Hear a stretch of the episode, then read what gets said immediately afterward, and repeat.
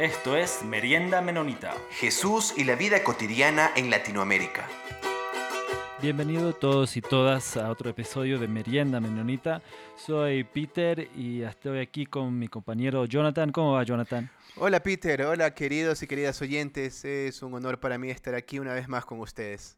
Hoy tenemos el agrado de presentar de nuevo a dos invitados este, para conversar sobre um, las realidades que estamos viviendo um, hoy día en, en, todo el mundo. Este, y Pablo y Eduardo estuvieron hace algunas semanas hablando con nosotros sobre la salud mental y cómo podemos apoyarnos unos a otros um, durante este tiempo de, de mucho, um, de mucha incertidumbre. Y, y, este episodio vamos a estar enfocando en, en solo en, en, en, la familia. Entonces, aprovechando que, que este, Eduardo tiene mucha experiencia en el, en el trabajo con, con, la niñez y con psicología de, de, la niñez.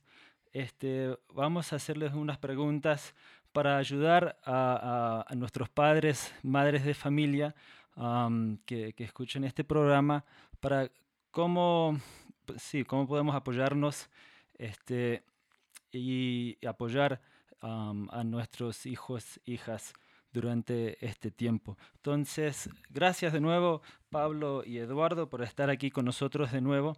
Y quería comenzar este, un poco, si, si Eduardo nos podría este, dar un, contarnos un poco sobre el, el, trabajo que él, él viene haciendo hace muchos años um, con, con, la niñez este, bueno, en, en particular. Um, yo trabajaba varios años en un centro de uh, consejería para niños y familias y uh, también un centro donde empezamos servicios de salud mental en español y um, después de eso trabajaba muchos años como miembro de la facultad de, la Escuela de Medicina de la Universidad de Massachusetts, uh, trabajando con um, familias y, niños con problemas de desarrollo, de, aprendizaje y también um, problemas médicos y uh, ayudando familias con respecto a la crianza de los niños uh, con varios uh, problemas en varias circunstancias. Ed, gracias por acompañarnos una vez más aquí, gracias también a, a Pablo.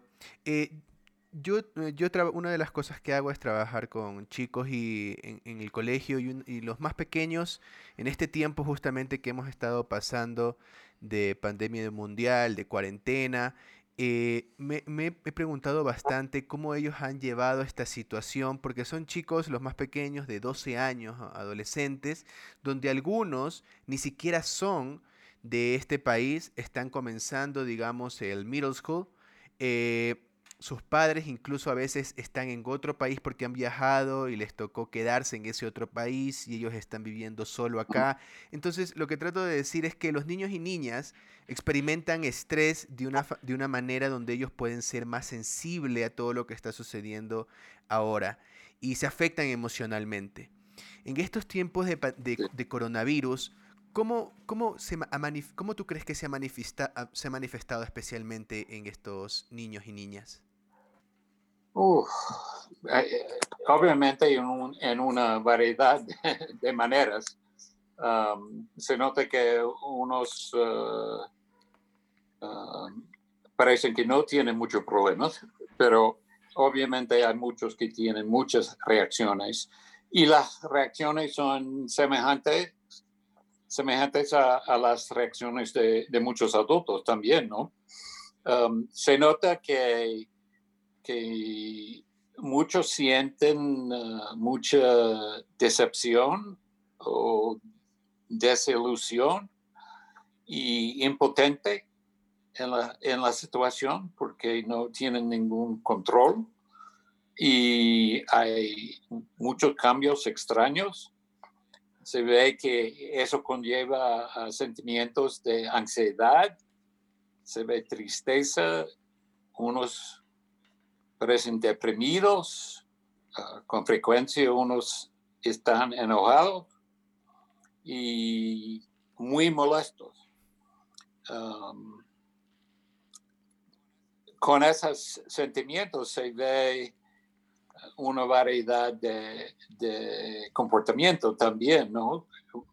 Hay, unos que, que vuelven uh, muy pegajosos, ¿no?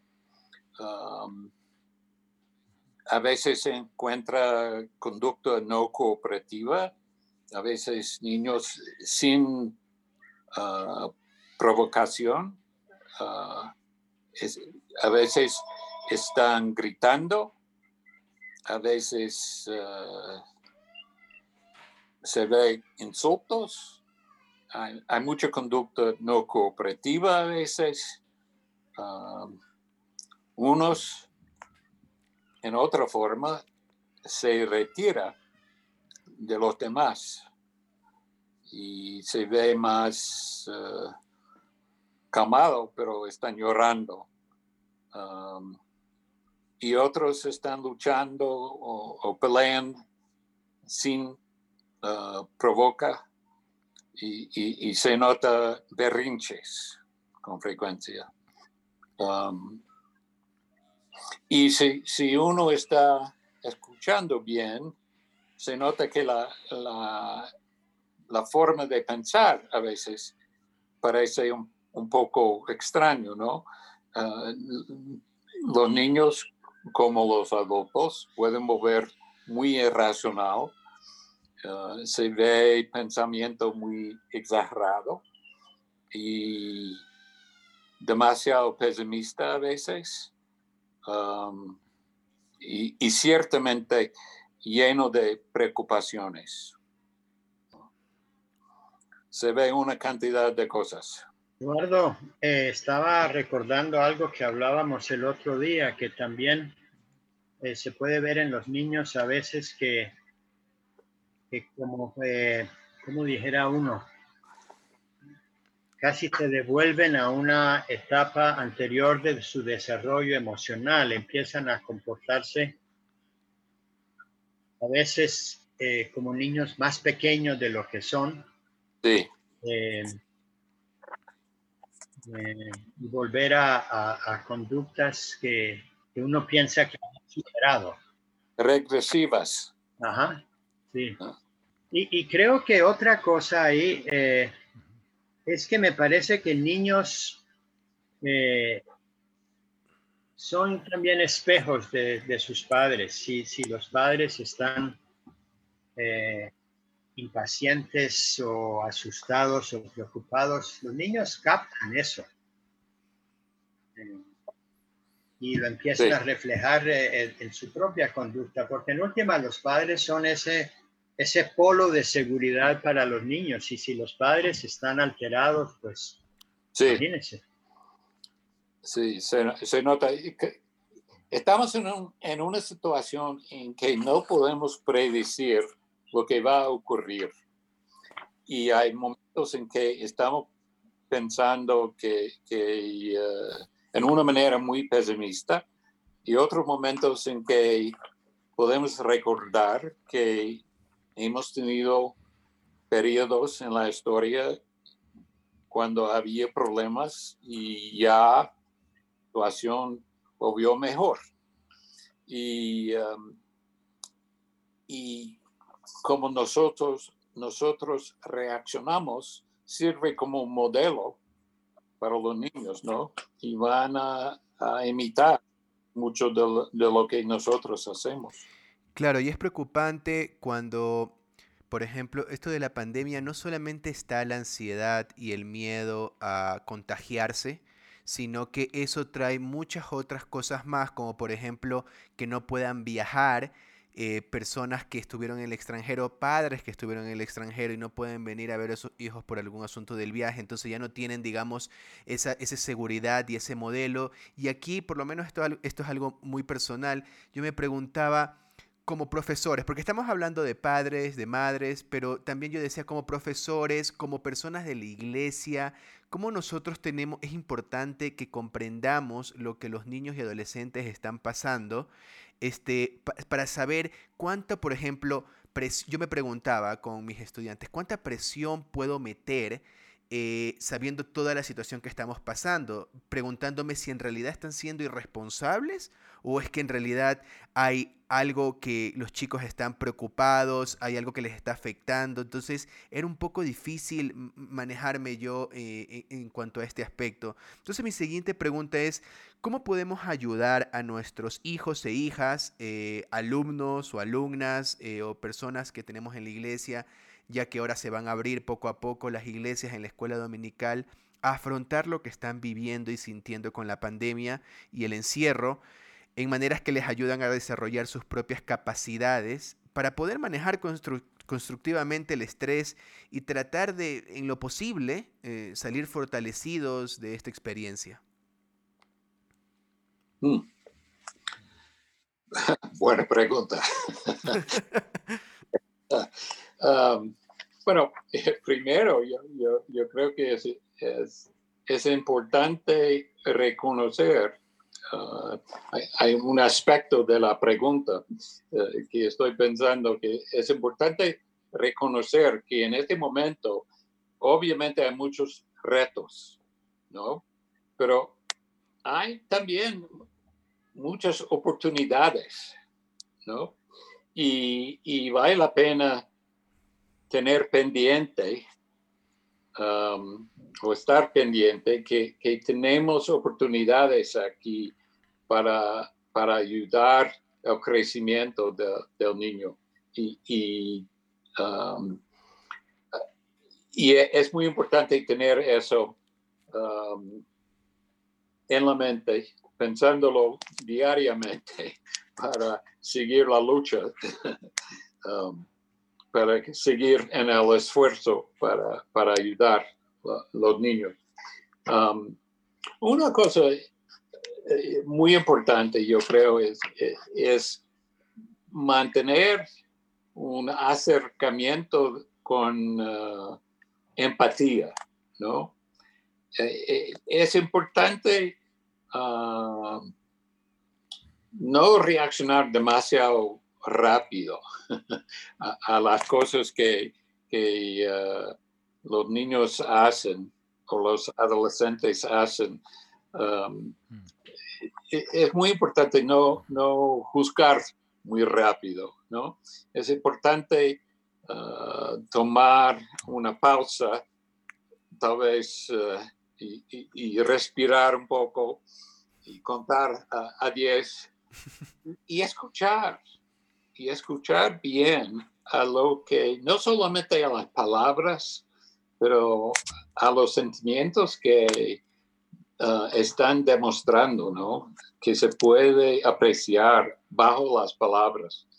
Y, y, um, vale la pena reconocer esas, uh, esos sentimientos um, en una manera explícita. Uh, para, para asegurar que, el niño siente que es, es uh, escuchado, ¿no? Y, se puede validar um, esos sentimientos. Se puede, se puede decir directamente, aprecio que está bien, bien preocupado y está enojado y, entiendo. Y si, yo, yo, yo estoy sintiendo así también a veces. Y, con eso, ah, tratar de, entrar o, mantener una relación de, colaboración, ¿no? Y, y, charlar un poco sobre esos sentimientos y, y cuáles son las posibilidades que, que tenemos con respecto a si queremos seguir sintiendo así o vale la pena pensar de otra cosa, otras posibilidades. Mm, ¿Cuáles éxitos ha encontrado en, en otras situaciones en que estaba enfogonado o, enojado.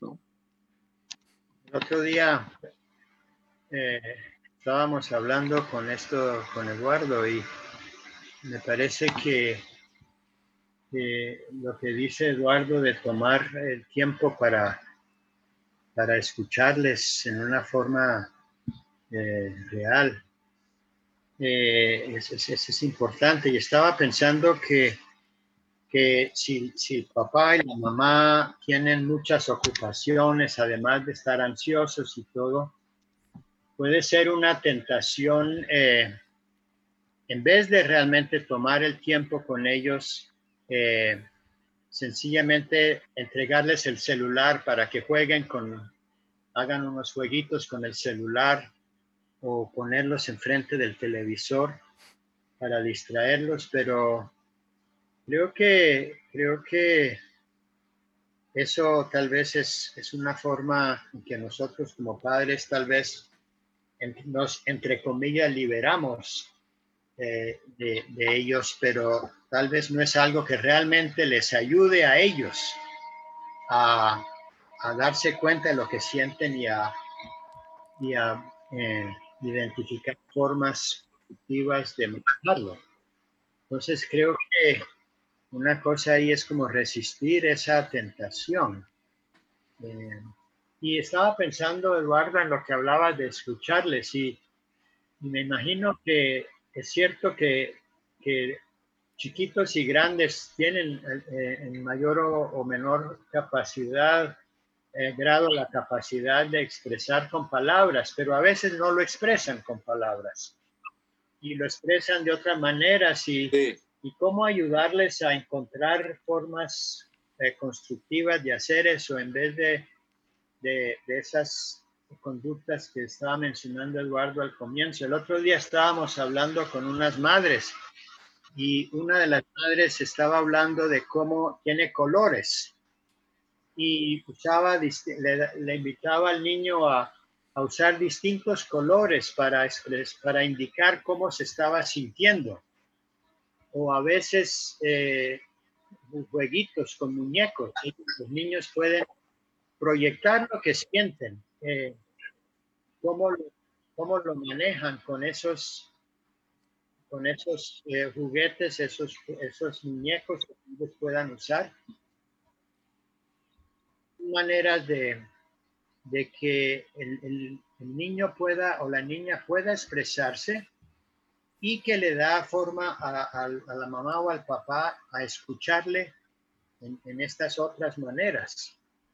Creo que la idea es, eh, y en ese sentido, de distintas maneras, como decía Eduardo, esa ayudarles a identificar maneras que ellos pueden manejar constructivamente lo que están haciendo. Es una gran oportunidad. Estoy pensando este, un poco, este, de, y, bueno, igual eh, personalmente, desde mi experiencia con, con mis dos hijas pequeñas, que todo este proceso de, alguna, ah, de, alguna manera, como, como vienen diciendo, podemos ir eh, viendo qué posibilidades hay para que esto puede este, constructivamente apoyarles este, hasta, podemos pensar hasta lo largo de los, de, los años inclusive.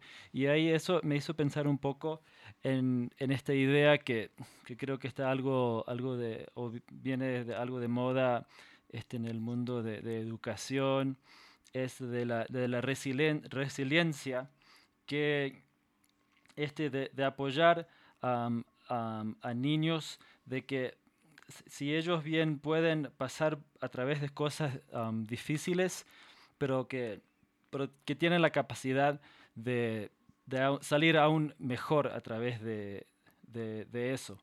entonces, la pregunta es, ¿qué tanto nos sirve como padres pensar en, este momento como, como algo así?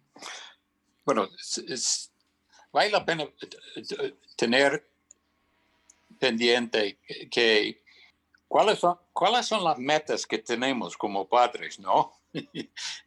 es importante pensar típicamente cuando hablamos con padres con respecto a las, las metas que tienen en la crianza de sus niños, hablan de, de quieren que los niños desarrollen bien emocionalmente, que pueden entender sus emociones, que pueden manejar sus emociones, que puede relacionar con los demás. Y, cuando tenemos ah, metas como esos, obviamente parte de la cosa es que, queremos ayudarles a, resolver problemas bien y, queremos que ellos estén ah, o, o, sienten que tienen alguien que está acompañándoles, ¿no? Y así, um, cuando hay momentos difíciles, uh, se puede, eh, además, reconocer los sentimientos y validarlos, se puede uh, crear una conversación, uh, se puede preguntar si está bien um, con el niño, respetando su autonomía, ¿no? Y, el derecho de hacer decisiones y invitarle a, pensar de la situación y resolver uh, la situación o por lo menos examinar soluciones posibles en una conversación colaborativa, ¿no? Y cuando nosotros hablamos así con los niños, estamos diciendo que tenemos confianza en la capacidad de ellos. Eso ayuda um, el sentimiento que, los sentimientos que tienen con respecto a sí mismo y también con respecto a los padres, ¿no? Y ayuda mucho en, la autoestima y, y, uh, y conlleva a soluciones más realistas uh, y, y, aún en situaciones donde no se puede cambiar uh, los aspectos más difíciles, por lo menos el niño siente que está parte de una alianza. Sí, claro. Pablo, no sé si tiene algo más para...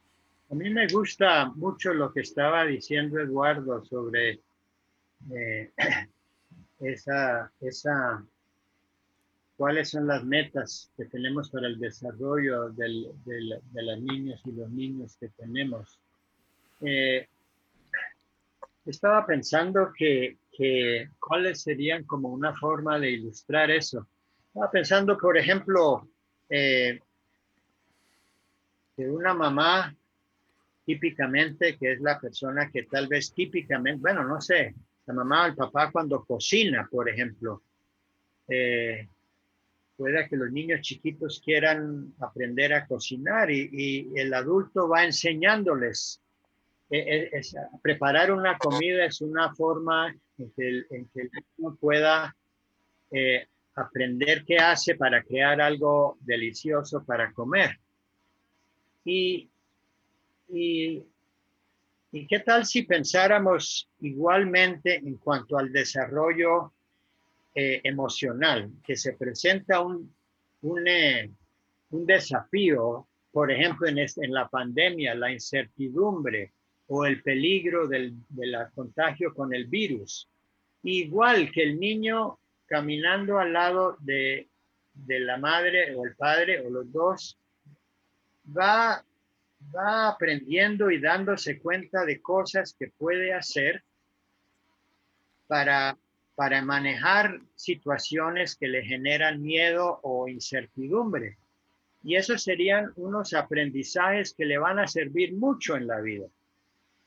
Eh, porque situaciones así, no igual, pero parecidas, va a ser cosa de toda la vida. Eh, cómo manejar la frustración, porque él no puede salir a jugar como, como siempre ha querido hacer. Entonces ahora por el encierro no puede salir a jugar.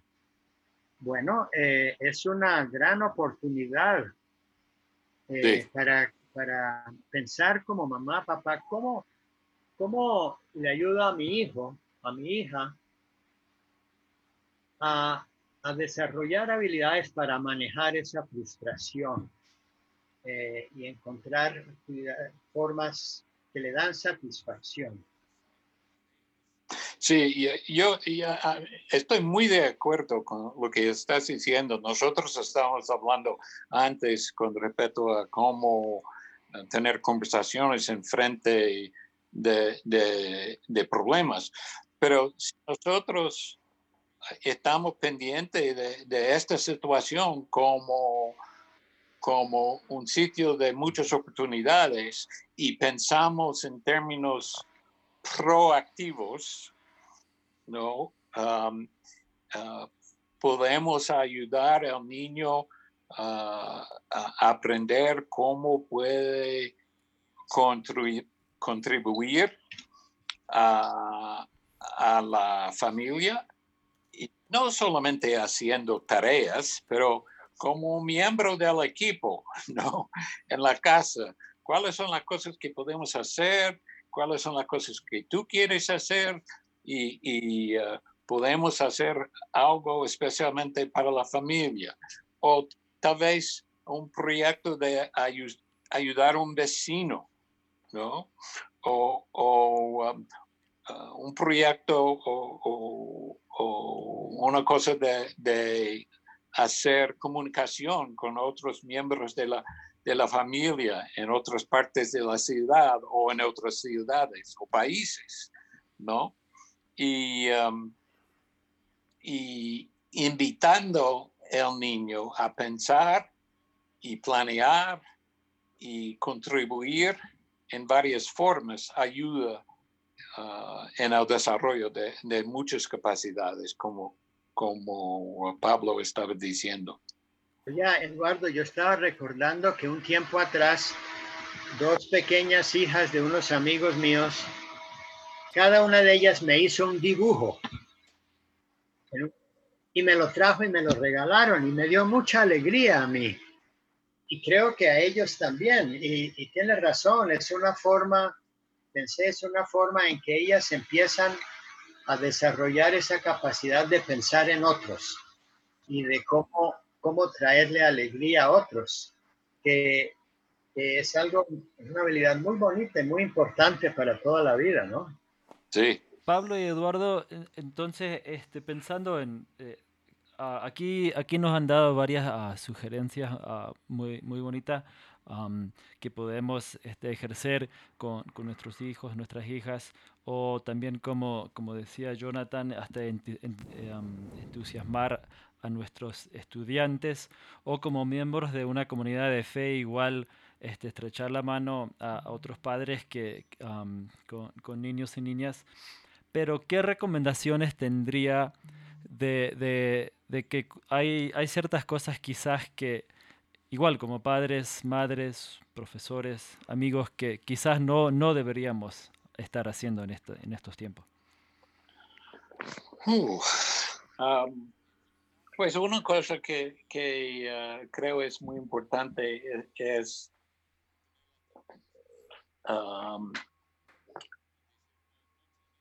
relacionado con, lo que estaba diciendo antes, es muy importante no negar las emociones.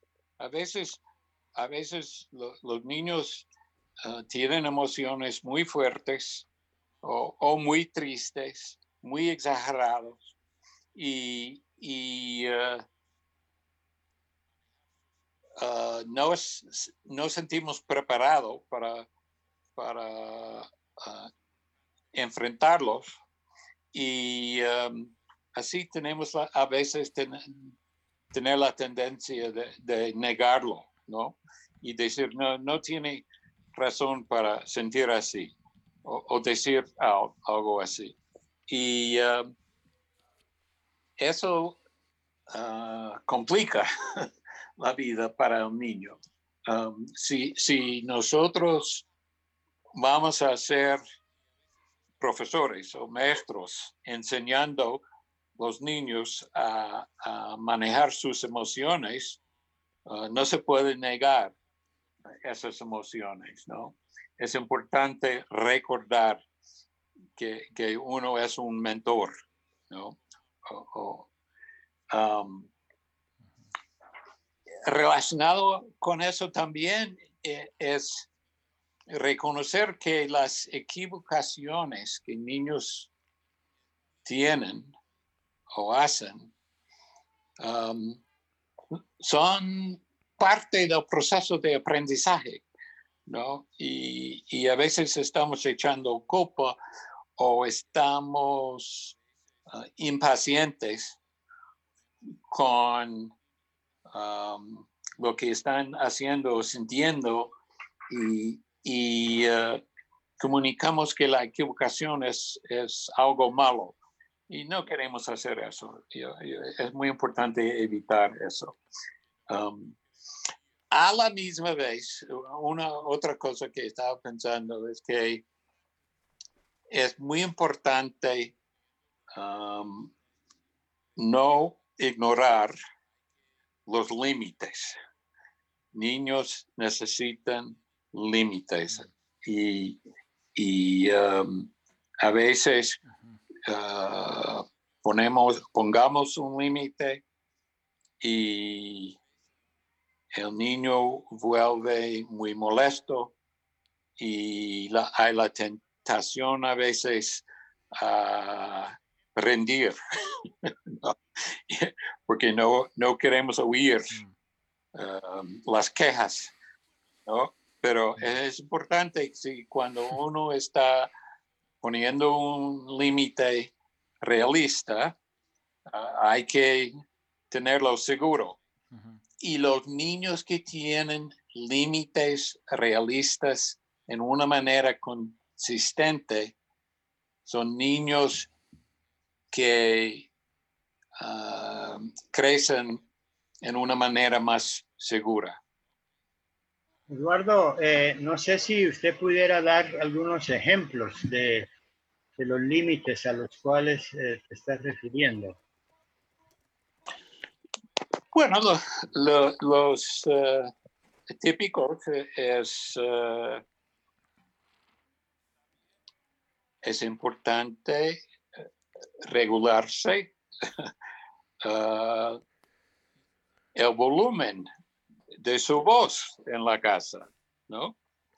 O es importante compartir juguetes en ciertas situaciones, ¿no? hay que respetar la propiedad, por ejemplo, el dibujo que su hermano ha hecho. ¿no? Eh, ah, no se puede pegar, mami. ¿No? Hay límites. ¿No? Está bien estar enojado, pero no se puede pegar otro.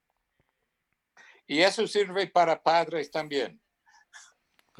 Y yo lo, eh, eh, sí, estaba pensando que, que esto de límites, otra forma a veces, o, de, niños que como que eh, sus conductas, bueno, tienden a, a, sobrepasar esos límites, que también es una oportunidad de escucha, porque tal vez el niño o la niña aprendió que es solo cuando grita que la mamá o el papá le pone atención. Sí. Eh, entonces, además de tener unos límites claros, es oportunidad para que el adulto también se examine y se pregunte eh, eh, ¿qué, ¿qué, está llevando a eso. Porque yo creo, Estaba pensando que en nuestro medio se habla mucho de que el niño es rebelde, como, como, si, como alguna cosa, como si tuviera una, una tendencia a la maldad en su ser. Y no es eso. No es eso. Entonces, entonces eh, parte de la tarea creo que es, es eh, evitar reaccionar a la conducta sin pensar, sino realmente preguntarse qué está pasando acá y, escuchar y, ponerle atención al niño, a los niños.